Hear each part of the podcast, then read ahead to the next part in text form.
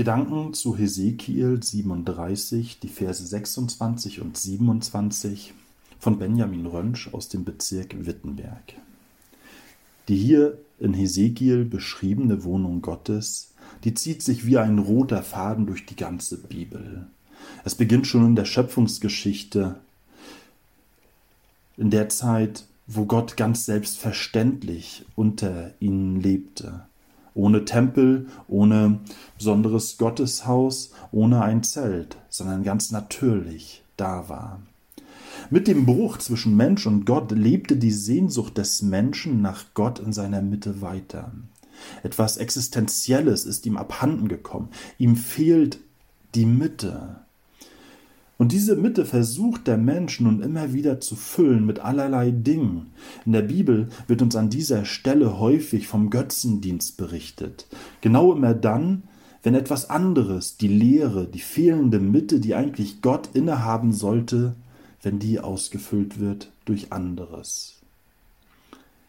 Nach dem Bruch zwischen Mensch und Gott, da lebt auch die Sehnsucht Gottes nach dem Menschen weiter. Und so findet er immer wieder Wege in die Leere, in die fehlende Mitte der Menschen hineinzukommen. So ist es mit der Stiftshütte, Gottes Zelt, was das Volk Israel begleitet. So ist es später der Tempel, der diese Mitte veranschaulicht. Und doch reduziert sich Gottes Wohnen unter den Menschen nicht auf ein Gebäude. Das ist die Erfahrung Israels, als sie ihren Tempel und damit Gott aus ihrer Mitte verloren haben. In den Briefen Jeremias wurde das deutlich. Gott ist auch ohne Tempel für euch findbar, ist seine Botschaft. Er ist nicht gebunden an dieses Gebäude. Zum Ausdruck kommt, Gott möchte bei euch wohnen. Dazu bedarf es keiner Form, keines besonderen Gebäudes, sondern es braucht einen Bauplatz in eurem Herzen. Das Wohnen Gottes unter uns beschreibt unsere größte Sehnsucht. Immer wieder kommt es zu Diskussionen bei meinem Abenteuercamp einer Kinderfreizeit unter den Mitarbeitern nach tagelangen Entbehrungen, nach anstrengenden Geländespielen, dann neigt der ein oder andere Mitarbeiter dazu, sein Zelt abzubrechen und ins gemütliche Haus zu ziehen. Nun, das lasse ich womöglich mal eine Nacht zu, aber es darf nicht zur Regel werden, denn es ist wichtig, dass die Mitarbeiter unter den Kindern zelten. Denn es stillt die Sehnsüchte und Bedürfnisse der Kinder. Die Kinder sehnen sich nämlich danach, dass ihre Bezugsperson in ihrer Nähe ist. Das nimmt ihnen ihre Angst vor der Nacht. Das stillt Heimweh. Das macht ihnen Mut. Das schafft Vertrauen. Das gibt ihnen Sicherheit. Und zugleich ist es auch so, dass die Mitarbeiter dann auch immer ein Ohr haben für das, was um sie herum geschieht. Auch sie sind den Kindern nahe sie können eingreifen, wenn dann doch jemand nachts schluchzend in seinem Schlafsack liegt und Heimweh bekommt.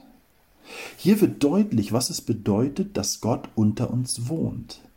Das ist ein Ort der Sicherheit. Da werden uns unsere Ängste genommen, da sind wir sicher. In dieser Sicherheit, da dürfen wir uns bewegen. Dort gewinnen wir Freiheit. Wie ein roter Faden zieht sich diese Wohnung Gottes. In der Offenbarung 21 werden die Worte des Hebräerbriefs wieder aufgenommen. Nur dass Johannes diesmal aus der Perspektive der Auferstehung dieses Wohnen Gottes in seiner Vision beschreibt. Gottes Wohnung wird damit nicht nur zu einer Hoffnung, sondern zu einer Gewissheit. Gott wird wieder bei uns wohnen und die Leere der Mitte wird auf ewig ausgefüllt. Denn das, was uns trennte, ist nicht mehr.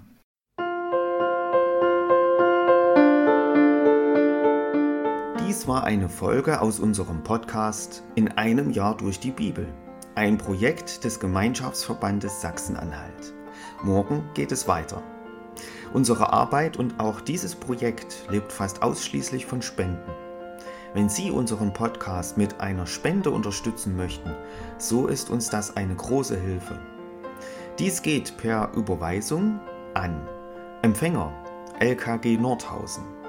Die IBAN-Nummer lautet DE 68 820 540 520 038 009 647.